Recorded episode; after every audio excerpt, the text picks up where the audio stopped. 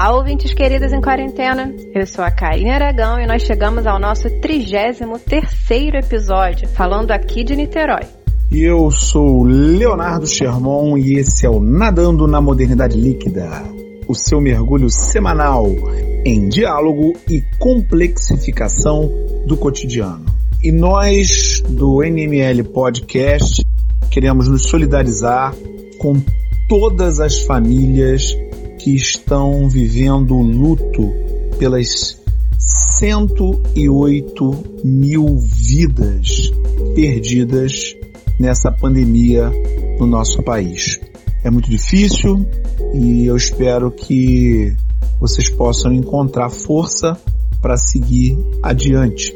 Nesse sentido, hoje o nosso podcast discute um tema que se relaciona diretamente à pandemia Muita gente vem conversando, vem debatendo sobre a necessidade da volta às aulas.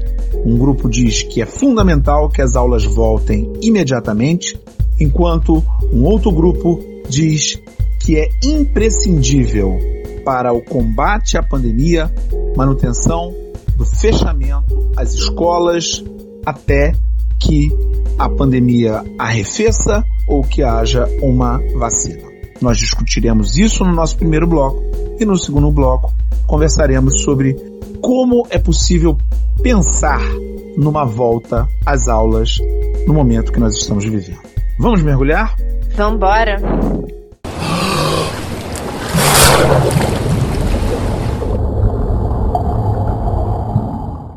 último dia 13, completamos cinco meses de escolas fechadas no Rio de Janeiro. E assim como o que nós estamos percebendo em outros setores, muitas pessoas voltando aos seus afazeres, ah, o futebol no Brasil já voltou, o Brasileirão começou, as pessoas, pelo menos aqui em Niterói, frequentam bares, frequentam restaurantes, claro, com algumas restrições, mas já existe esse tipo de atividade acontecendo na cidade, é natural que as pessoas por aí comecem a ficar um pouco inquietas quanto à possibilidade da volta às aulas. Desde então, nesses cinco meses, dois cenários completamente diferentes têm sido apresentados na educação pública e na educação particular.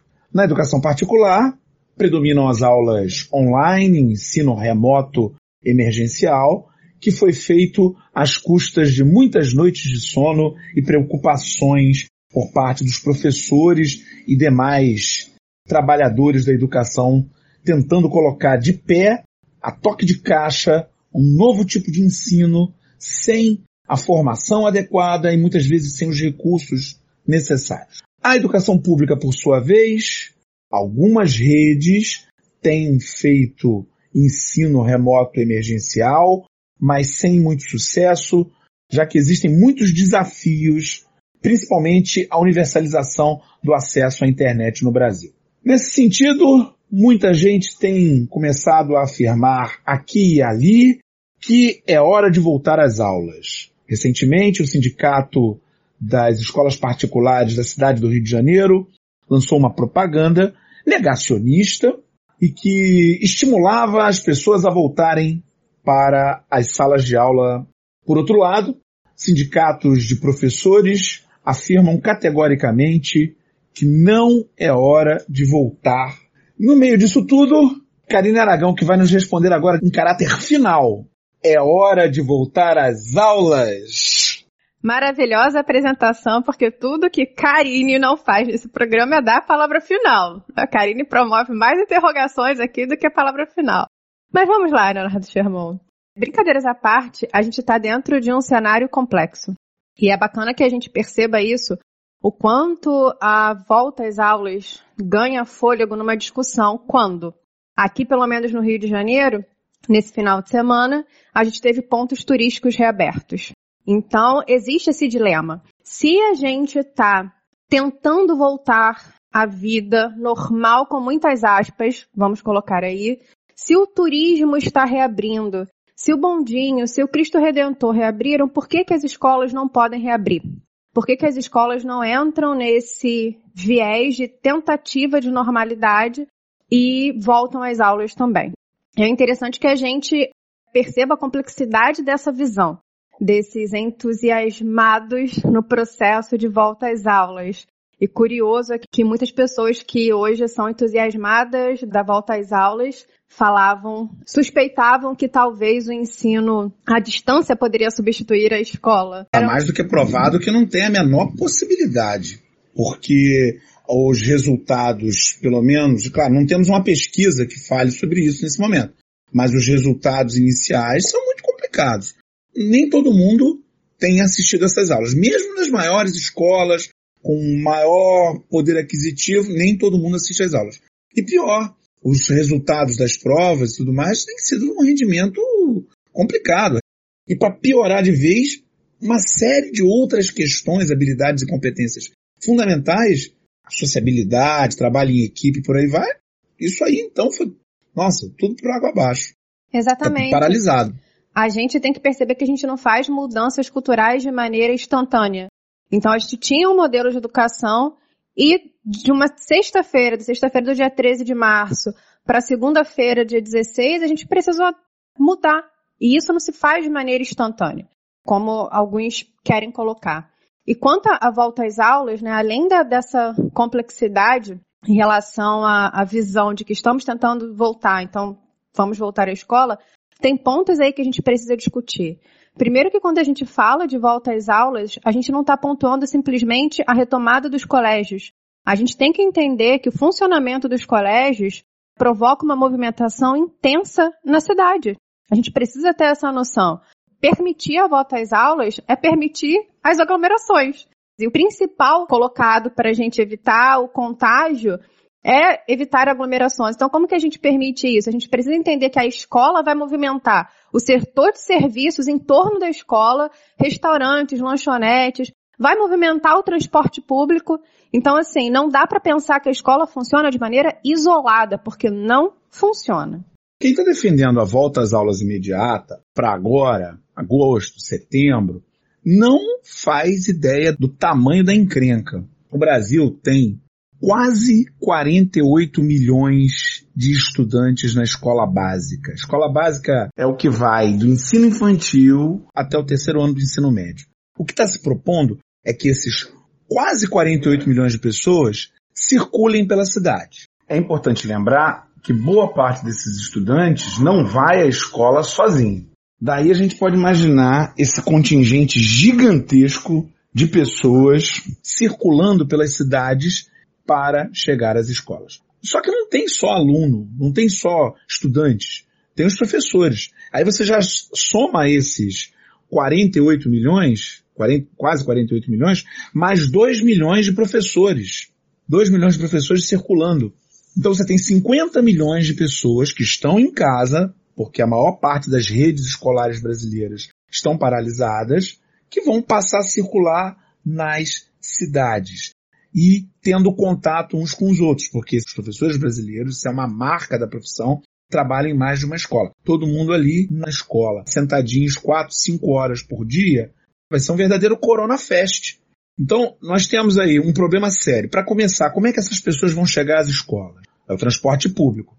Qualquer um que mora numa grande cidade percebe que o trânsito melhora no período de férias escolares, pois diminui o número de carros que vão levar as crianças às escolas, não tem as vans escolares, o transporte escolar. Então você imagina essa quantidade de ônibus que a gente tem. Aqui no Rio também tem os trens urbanos, São Paulo trens urbanos, outros lugares do Brasil tem trens urbanos. Aí vai atochar 50 milhões de pessoas no nosso já combalido sistema viário. Isso é a receita de uma piora enorme, de uma pandemia que não acabou. Pelo contrário, a gente está discutindo isso num cenário de mil mortos em média por dia no país. Exatamente. E esse ponto é crucial. A gente precisa, para tratar situações complexas, olhar para a realidade. Não olhar para como a gente gostaria que fosse. Olha que eu estou falando uma pessoa que adora criar um mundo paralelo. Mas eu sei que nessa situação a gente não pode fazer isso. Então a gente chegou a uma média, a gente está estacionado numa média de quase mil mortes por dia. A média móvel de mil mortos. De mil mortos. A gente já tem mais de 100 mil registros de morte, a gente tem. A gente não tem um plano de contenção da pandemia, a gente não tem uma estrutura para pensar numa volta. Então, assim, a gente ainda, ainda precisa ter essa visão de que falta um planejamento. Inclusive, existem, eu vou falar de novo nesses entusiasmados da volta às aulas, que às vezes colocam nesse sentido. Então, por que, que o turismo vai voltar, o comércio vai voltar e a escola não?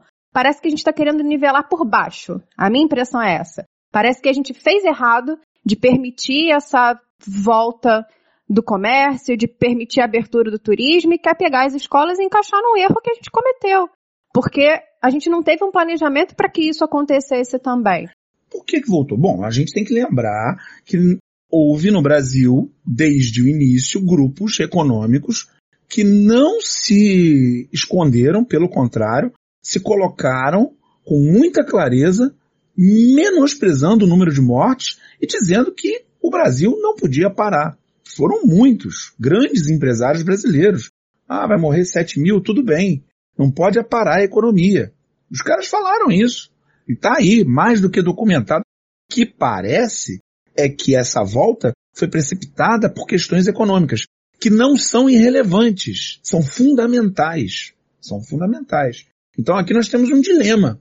Porque em um país que morre mil pessoas por dia, não é irrelevante pensar que a volta das escolas e de todas as interações que essas crianças, esses adolescentes, esses professores, funcionários, uma escola tem pessoal de limpeza, tem pessoal de manutenção, tem professores que não estão em sala de aula, mas tem coordenador, tem orientador educacional, gente de orientação disciplinar, administração escolar. Uma escola é um universo muito amplo. E aí essas crianças, esses adolescentes vão voltar para casa, uma parcela enorme desses estudantes mora com as avós, com pessoas do grupo de risco. Como é que vai fazer isso de uma hora para outra? Então, economia é relevante? É, mas a volta às escolas para ser feita da maneira correta, a gente vai precisar de muita preparação. Muito mais do que foi a montagem do ensino remoto de emergência que as escolas estão fazendo no Brasil a duríssimas custas dos professores. Os professores estão trabalhando como nunca, como nunca. Já trabalhavam muito, já trabalhavam numa carga absurda. E os professores estão aí trabalhando como nunca. Com certeza. Como você colocou, a gente apontar para esse pensamento de que talvez não seria a hora de voltar às aulas, não quer dizer que a gente não considere que esse gap educacional que está acontecendo. A gente sabe disso, né? Principalmente quando você é professor, quando você tem uma noção de como funciona a educação, né? Porque é importante a gente falar sobre isso, a gente está pontuando de lugar que a gente sabe como acontece. A gente tem essa noção, a gente tem noção dos abalos psicológicos. Sim, essa situação ela está abalando muita gente, ela está gerando um gap educacional, um gap educativo. A gente tem consciência disso. Eu acho que para você tanto adultos quanto crianças, adolescentes, jovens, para você dizer que não está sendo abalado por essa pandemia só se você naturalizou essa situação. Então a gente tem noção disso tudo que está acontecendo. Mas o questionamento que fica é, será que voltar agora, na situação que a gente tem, e aí eu vou bater de novo na tecla do planejamento, sem planejamento, vai resolver essas questões emocionais? Será que a gente voltar com medo que a gente tá? Será que uma criança ir para a escola e voltar para casa podendo ser um vetor de contaminação, e acho que isso é importante a gente pontuar, existem muitos defensores da volta às aulas que colocam, ah, mas para criança, para os anos iniciais, talvez não seja tão lesiva a Covid-19, mas ela é um vetor de transmissão. Ela é um vetor de transmissão, por mais que ela não esteja dentro do quadro principal do grupo de risco, a gente precisa considerar isso. E mesmo que não seja tão lesivo, a mortalidade é muito baixa. Mas se ela existe, eu não quero ver nenhuma pessoa morrendo de Covid. A gente está morrendo mil por dia, não é para morrer ninguém. É uma morte por causa evitável. É a mesma coisa de você entrar num carro sem o cinto de segurança, sofre um acidente. É uma morte evitável. É possível não pegar essa doença. E se a gente está falando, assim, tanto como sociedade, algo que eu defendo, que a educação é essencial, ela é essencial. Mas se é essencial, a prioridade de um planejamento para a volta às aulas tem que ser dela. Se a educação é essencial, antes de reabrir o comércio, o turismo, vamos pensar em como reabrir as escolas. Vamos dedicar nossa atenção para criar um planejamento para esse volta às aulas, porque a gente precisa que essa esfera da sociedade esteja funcionando. E é isso que eu vou confessar que eu não vejo. Eu vejo que a educação tem ganhado né, um status de discussão de essencialidade na teoria. Mas na prática, queria ver do MEC o plano de volta às aulas. Eu, como professora, digo que o documento mais plausível que eu li foi o Manual de Biossegurança de Retorno às Aulas da Fiocruz. E mesmo assim, a questão ali infectológica, é claro, por ser da Fiocruz, estava de maneira mais latente. Mas eu quero ver um plano educativo. Cadê? Nesse ponto do planejamento, vamos falar de algo que, para o nosso povo, para a nossa sociedade, é muito mais importante do que a educação, que é o futebol. Né? Ai, gente... meu Deus! Eu não crio a realidade, eu apenas tomo notas. Ai, sim, eu vou voltar para Nárnia. Vou voltar para Nárnia depois é. dessa. E fizeram planejamento lá, sério, coisa e tal. E o futebol voltou. Ah, maneiro, vamos fazer um planejamento, vamos voltar. Voltaram. Anteontem, o técnico do Atlético Paranaense testou positivo para Covid-19, está afastado. Na primeira rodada do Campeonato Brasileiro, um dos jogos não aconteceu. O jogo entre Goiás e São Paulo foi suspenso, pois 10 testes positivos dos 10, 8 titulares do Goiás tinham testado positivo. Há pouquíssimo tempo também, em Minas Gerais, uma final do, do torneio em confidência foi suspensa pois 13 jogadores do Uberlândia, que iria fazer a decisão com o Cruzeiro, 13 jogadores testaram positivo. Eu fico pensando que se no futebol, um universo que é infinitamente menor, se a gente pensar jogadores e comissão técnica, enfim, todo mundo que trabalha ali diretamente com jogadores, é um universo infinitamente menor do que essas 50 milhões de pessoas que vivem a escola brasileira diretamente, fora as famílias, porque não são 50 milhões, é muito mais do que isso. Se no futebol está acontecendo isso, tem jogo sendo desmarcado, tem jogo sendo adiado, tem gente pegando Covid, com todo o planejamento que foi feito para um universo muito menor. Como é que eu vou garantir segurança nesse momento para volta às aulas? Só se eu não sei o que é uma escola. Só se eu não faço ideia.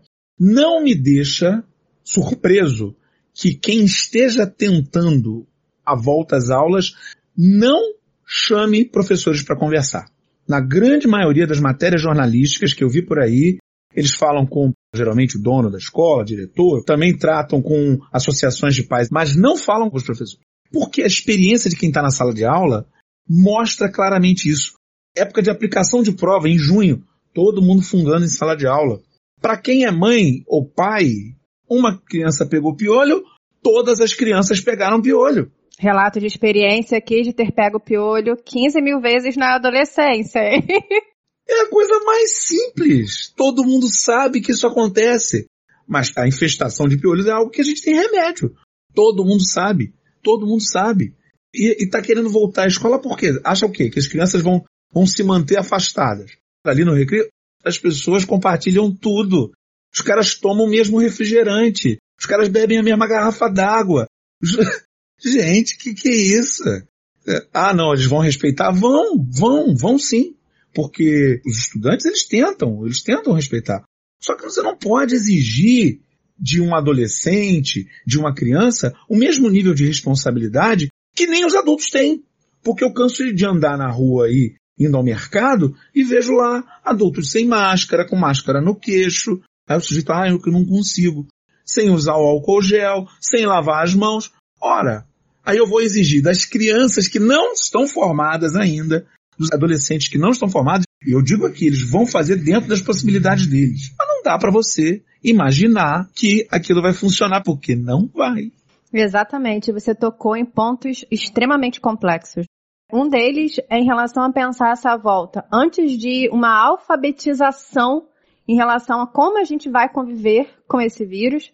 Então a gente precisa essa noção da alfabetização mesmo, de tentar entender como vão ser os nossos hábitos, qual vai ser a nossa dinâmica. E a gente está querendo atropelar tudo, voltar sem passar por esse processo que é fundamental. A questão da estrutura. A gente não tem espaços escolares desenvolvidos para atividades que sejam feitas predominantemente ao ar livre, ou a gente não tem hábitos que foram consolidados em relação ao distanciamento. Então a gente precisa pensar, inclusive, na dinâmica diferente que existe. A gente não pode apagar isso da estrutura de escolas particulares e de escolas públicas.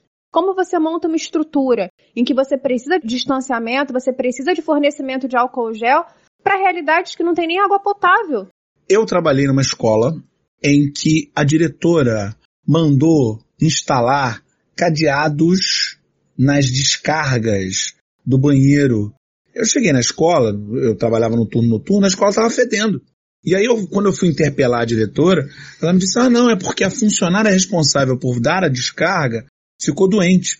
Então como é que eu posso pensar em álcool gel, em máscara, em lavar as mãos com sabão numa escola que não quer que os alunos utilizem a descarga, símbolo máximo da nossa civilização. Da nossa necessidade. É, não é. Se, os lugares onde nós temos no planeta, e aqui no Brasil também, lugares onde nós temos doenças absolutamente evitáveis, doenças da falta do saneamento, elas vêm porque é a falta da descarga, a falta do, do encanamento, a falta de todo aquele processo ali. Então a gente não chegou a essa cobertura total. Falta sabão, falta água. Exatamente, falta o básico que é recomendado. Lave as mãos sem água potável, você não tem como. E aí, em cima dessa estrutura tão diferente, a gente ainda ouve projetos que se desenham a partir da seguinte fala. Então, voltam às particulares e não voltam às públicas. Então, gente, peraí, é o quê? É uma legitimação das desigualdades sociais, né? É uma confirmação do ciclo de disparidades que a gente tem? É muito complicado e é uma questão complexa se a gente pensar assim também. Ok, né? A escola, para muitas pessoas, para muitos jovens, para muitos adolescentes, tem uma função protetiva, sim. Sim, a gente defende a escola aqui a partir dessa medida protetiva também. Então aí, de novo, entra a palavra que eu vou falar dez mil vezes nesse episódio. Como a gente vai montar um planejamento para continuar garantindo a proteção dessas crianças que hoje não estão podendo frequentar a escola? Talvez uma posição séria sobre essa situação seja é fundamental as aulas voltarem é urgente que elas voltem. As aulas não podem ficar paradas. Entretanto, é também igualmente urgente a manutenção do isolamento social, porque nós temos um país em que mil pessoas estão morrendo a cada dia. Nós estamos diante de uma questão, um dilema, que não tem solução fácil. Essa solução, vamos, volta e vê no que dá, a gente está vendo o que dá. Mil pessoas estão morrendo por dia no país. Em que nós estamos há três meses com um ministro interino da saúde. Nós temos um ministro da educação que está no cargo há apenas um mês. O MEC até criou um conjunto de diretrizes para a volta às aulas, datado dia 1 de julho, que é muito bom, muito legal, muito bacana, mas não responde elementos fundamentais que são esses que a gente está levantando aqui. Como é que vai ser feito o rastreamento? Como é que vai ser feito o monitoramento? Como é que vai ser feita a testagem? Como é que vai ser feito a organização das salas de aula? Como se faz isso? E por outro lado, nós temos problemas na, na não volta às aulas. A escola, ela representa uma instituição muito importante na contenção da violência contra crianças e adolescentes. Casos de estupro e casos de assédio contra crianças e adolescentes muitas vezes são denunciados pelas escolas, pelas escolas, que têm a obrigação legal de denunciar o conselho tutelar quando descobre um crime como esses acontecendo com algum dos seus estudantes. É fundamental voltar, os familiares vão voltar ao trabalho, essas crianças muitas vezes não têm com quem ficar. Mesmo adolescentes mais jovens não têm com quem ficar. É fundamental voltar, mas não dá para voltar na loucura. Isso que você falou retoma para mim, ratifica a ideia do planejamento, porque a gente tá com essa preocupação. Tem muitas crianças que não têm com quem ficar, que seus pais voltaram ao trabalho. Ok, mas isso é por quê? Porque a gente se preocupou mais com a essencialidade da reabertura de outros componentes sociais, outros tipos de serviço do que da própria escola. A gente inverteu. Porque a, a gente... nossa prioridade não está aí, né? A nossa, exatamente, a nossa prioridade, a nossa prioridade não está tá na educação. Porque se tivesse, primeiro vamos pensar, né? Como que a gente vai voltar à educação, como que a gente vai voltar à escola, para que as famílias posteriormente possam voltar aos seus trabalhos. Me parece que a gente está fazendo tudo invertido. Está tudo invertido. Quais as medidas a gente deveria tomar para gerar isso que está sendo muito falado aí, o novo normal? E agora, José? É muito complicado defender a imediata volta às aulas, assim como é complicado defender que as aulas não voltem e que nós possamos tranquilamente em nossas casas esperar uma vacina. Então, da mesma maneira que na primeira parte eu te pergunto, você que tem muitas respostas importantes para a gente, nos diga o que nós devemos fazer para que as aulas voltem quando será a hora de voltar? Ai, de novo, quando será a hora de voltar? Não vou dar respostas, mas vou promover aqui algumas reflexões, tá? Porque nessa situação tão complexa como você falou, de um lado é difícil, de outro mais difícil ainda, para não apontar uma visão totalmente negativa, mas assim, eu posso considerar que a gente fez alguns avanços nesse pensamento para falar sobre a volta às aulas. Por exemplo, a gente teve a flexibilização dos 200 dias letivos. E eu acho que esse é um avanço, é uma noção nossa da educação de que realmente se a gente teve uma situação assim tão inesperada que pegou a gente de surpresa, vamos flexibilizar aí a quantidade de dias letivos, vamos pensar numa outra modulação que tente corresponder à realidade que a gente está vivendo. Então, assim, isso foi talvez um aspecto positivo que mostra que a gente está pensando que a gente percebeu que a realidade é outra, né? Que a gente está vivendo um ano de 2020 diferente. Justamente por essa percepção de que a gente está vivendo um ano de 2020 diferente, eu vejo que a gente precisa investir no que eu chamei no início de alfabetização. A gente precisa investir né, nesses meses que a gente tem até o final do ano, talvez priorizar como a gente vai conviver com esse vírus. Porque a gente já teve, né, algumas notícias um tanto quanto pesadas e ruins e mas uma vacina não se faz de uma hora para outra, que a gente vai precisar conviver com esse vírus durante um tempo. Então, por que, que a gente não aproveita esse tempo que a gente tem ainda em 2020 para alfabetizar os nossos hábitos e entender como é que vai ser um 2021 convivendo com o vírus, estando numa situação de pandemia? Porque a gente vai passar pelo mesmo processo que a gente teve no início da pandemia. Engraçado, essa polêmica da volta das aulas me lembra muito o que a gente fez. Quando a gente começou a pandemia, talvez como sociedade, a gente tenha pensado assim, ah, férias, momento para pausa, agora eu vou poder fazer coisas que eu não fazia. Isso durou um tempinho. Depois veio o tempo da produtividade extrema, né? Ah, então agora eu vou aproveitar para aprender francês, holandês, espanhol, grego, todas as línguas possíveis. E depois veio aquela esfera de, ó, temos que pensar numa volta. Talvez, quanto à educação também a gente esteja nesse momento de como é que a gente vai pensar uma volta. E eu chamo aqui de volta gradual.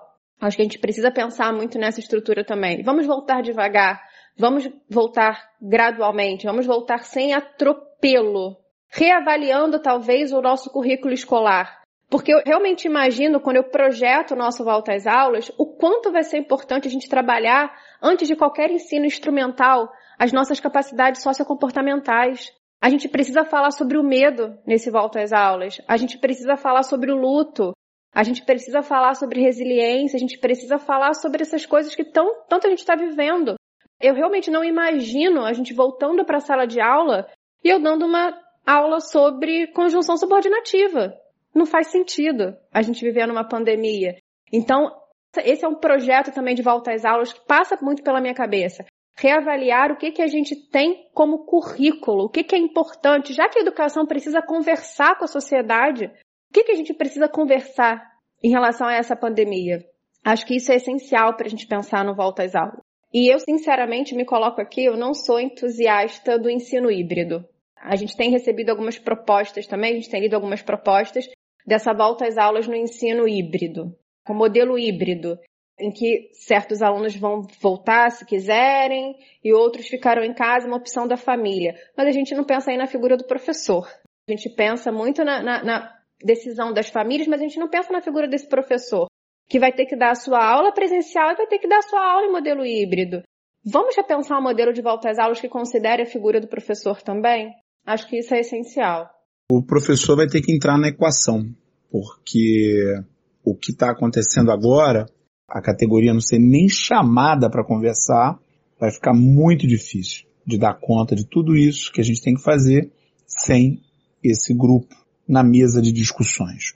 O primeiro ponto que eu vejo fundamental para a volta às aulas é a gente ter uma política de combate ao Covid-19 funcionando de maneira clara e eficaz no Brasil. Algo que não tem, que não está acontecendo no momento. Nós temos muito negacionismo, como já falei, temos também um ministro da Saúde interino no cargo, nós temos um ministro da Educação que chegou agora, tem um mês ainda. Nós precisamos de uma política de combate ao Covid. Isso porque em todos os países do mundo em que o combate foi eficaz, as questões que levaram à volta de todas as atividades não estavam na educação, estavam nessas políticas de combate. Se a gente pegar dois exemplos que são os principais exemplos do mundo em relação ao combate, que é o do Vietnã e o da Nova Zelândia, esses dois países investiram em testagem, em rastreamento e isolamento dos casos e dos contatos.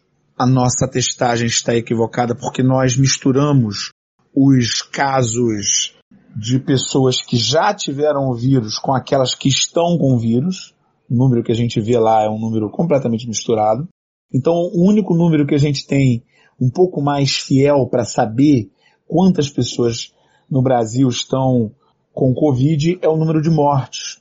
Porque aí você pode considerar que a taxa de letalidade do vírus, que é de 1% no mundo inteiro, é, você considera, a partir, bom, se isso aqui é 1%, você sabe quantas pessoas estão com Covid ainda.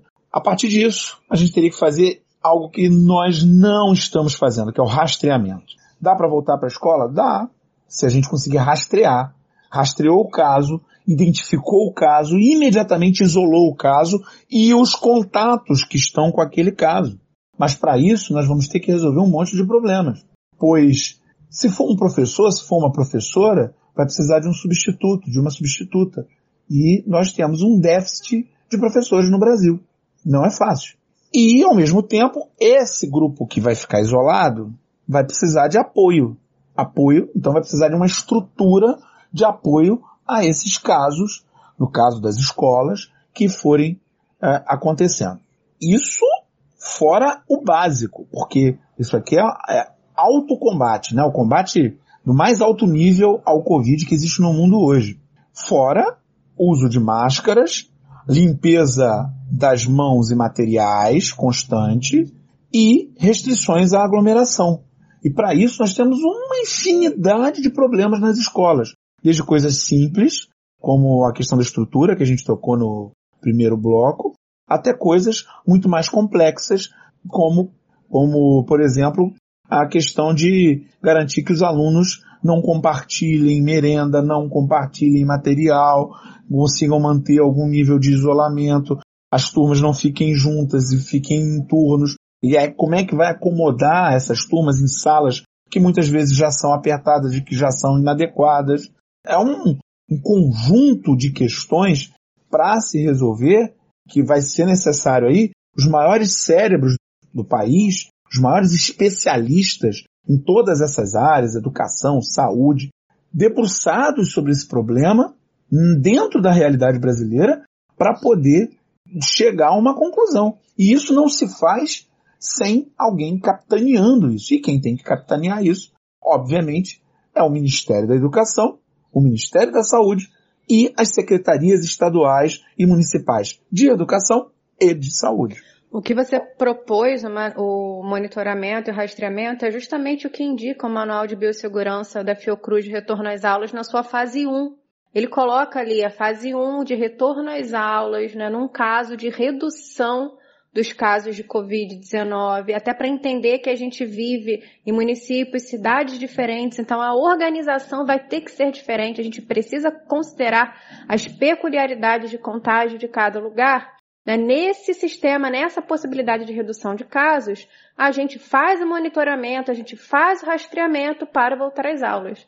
Então, realmente, como você colocou, né, a gente tem aí uma equipe legitimada para pensar esse volta às aulas que ressalta a importância do monitoramento e do rastreamento. E é importante o que você está dizendo, porque demonstra que esses especialistas, como por exemplo esse centro, esse centro de saúde pública de excelência, esses pesquisadores eles não estão parados, eles estão trabalhando e analisando essas questões. Tem que botar todo mundo na mesa e discutir isso seriamente, como é que vai ser feito. Para isso é necessário um pensamento de gestão e de coordenação nacional, estadual e municipal para fazer isso funcionar num país da grandeza do Brasil. Essa gestão passa, por exemplo, por questões que muitas vezes a gente não pensa. Se a gente for refletir sobre vários estudantes da rede pública que estudam em escolas longe das suas casas e que por isso precisam do transporte público porque não conseguem vaga muitas vezes em escolas perto da sua casa. Isso é uma coisa que a gente vai precisar também pensar. Como que a gente pode, de repente, aumentar o número de vagas para esses estudantes poderem estudar perto da sua escola para evitar ou tentar reduzir uma movimentação na cidade. A gente precisa de uma gestão assim, nada simplificada. A gente não tem respostas fáceis para isso. E acho que esse é, um, esse é um passo importante. A gente entender que a gente está lidando com uma questão complexa demais. Tomara que venha logo uma vacina, mas se não vier tão rápido quanto a gente espera, tomara que todos nós nos tornemos pessoas responsáveis nessa discussão que é tão difícil. Enquanto isso, vamos aqui debatendo com as mensagens dos nossos queridos ouvintes. E nossas mensagens começam muito bem, pois nós recebemos aqui a postagem sobre o trabalho feito pela professora Flávia Campani na escola Espaço Aberto com os alunos do oitavo ano. E o trabalho de história que ela fez foi uma análise do episódio número 27, Liberdade é Consumo, e eles ouviram e tiveram lá as suas visões e as suas opiniões sobre o que a gente vem falando aqui. Que perigo, hein, Karine? Que perigo, Leonardo Sherman. Você sabe que às vezes eu encontro meus amigos em videochamada. E aí eles me dizem assim, ah, que você falou no podcast, eu fico pensando, gente, o que que eu falei, meu Deus. Olha a responsabilidade aí do que a gente anda falando. Não é? Que responsabilidade. Muito obrigado à professora, à escola e aos nossos jovens ouvintes do, da escola Espaço Aberto. Um abraço a todos e todas. Um abraço a todas e todos. A gente queria agradecer também bastante a uma série de mensagens que chegou sobre o nosso último episódio, Vamos Cancelar Tudo, relacionado tanto à nossa discussão aqui quanto aquele story que a gente faz para vocês toda vez que a gente grava. Então a gente brincou lá que talvez nós tivéssemos sido cancelados e muitas pessoas se preocuparam, perguntaram por que nós fomos cancelados. Foi só uma brincadeira, gente, por enquanto. Porque quanto na cultura do cancelamento a gente tem essa questão temporal aí, por enquanto, nós ainda não fomos cancelados. E se cancelar, cancelou, vai fazer o quê também, né? Não tem jeito. Não tem. Mas enfim, por enquanto não. Momento de reflexão. E algumas mensagens bem legais também falando sobre a cultura do cancelamento como uma irracionalidade ou como uma ignorância, né? Muita gente compartilhou o card do nosso episódio, então a gente queria agradecer muito vocês. E recebemos também uma mensagem muito carinhosa de Matheus Hartmann, um ex-aluno muito querido, em que ele reflete sobre o episódio 30, o episódio em que nós conversamos com o professor José Newton Júnior, e ele aqui no, diz que é um ouvinte assíduo do nosso podcast, que quando ele perde algum ele vai e ouve tudo de uma tacada só, e sentir esperança, pois o professor Júnior relata que está à frente da montagem de um núcleo de questões antirracistas no colégio, que ele conclui dizendo: caso não se discuta e não se eduque, estamos fadados a fingir que o racismo não existe. No que eu concordo plenamente. Concordância total aqui nessa dupla quanto a isso. Um abraço ao Matheus e a todos vocês, nossos ouvintes, que querendo mandar a sua mensagem, querendo falar conosco, mandar sua sugestão, a sua crítica, é só entrar em contato conosco pelas redes. Aproveitem que ainda não fomos cancelados. Nosso Instagram, NML Podcast, nosso YouTube e Facebook, Nadando na Modernidade Líquida, e nosso Twitter, Na Líquida. Temos ainda nossas redes pessoais, Karine Aragão Escritora e Léo Sherman. Até semana que vem, gente. Um beijo no coração de todos vocês. Valeu, galera. Aquele abraço. Mantenham-se em segurança. A pandemia não acabou. Achatem a curva e até semana que vem.